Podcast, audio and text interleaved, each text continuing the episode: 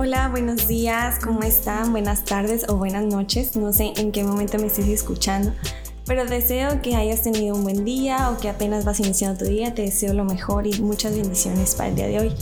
Sabes, vamos a continuar eh, platicando sobre el tema del fruto y te platicaba en la, primera sesión, en el primer podcast, sobre el proceso que vamos a llevar de cómo una plantita o de sembrar la semilla y en el primer podcast vimos eh, preparar la tierra. Entonces hoy el segundo paso después de haber preparado la tierra es elegir la semilla que vamos a sembrar. Y te quiero llevar a Deuteronomio 22.9 si tienes tu Biblia ahí o si gustas escuchar si estás haciendo alguna actividad.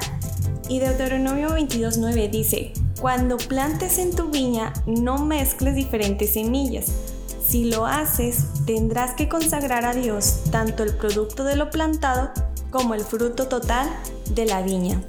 Aquí podemos aprender que cuando vamos a seleccionar la, la semilla para sembrar, no podemos sembrar dos tipos de semilla.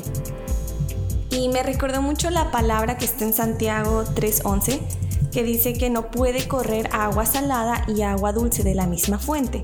Entonces aquí Deuteronomio 22.9 nos dice que no podemos sembrar dos tipos de semilla en un mismo, ah, en una misma viña.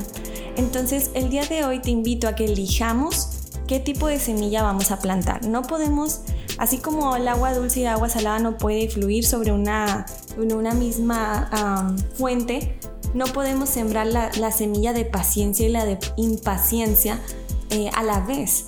Entonces, ¿qué dice? Cuando siembres una, una semilla diferente, dice, si lo haces, tendrás que consagrar a Dios todo el producto.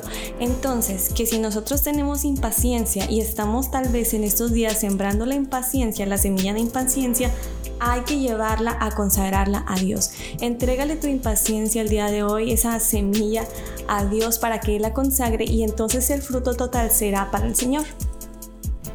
El día de hoy vamos a hacer esto, vamos a elegir si has estado teniendo dificultades con la paciencia, porque a veces cuando Dios muestra algo o se quiere revelar algo ante nuestros ojos, como que viene o sale más las acciones que te que te prueban, ¿verdad? Que es lo que nos decía Pastora Lucy ayer.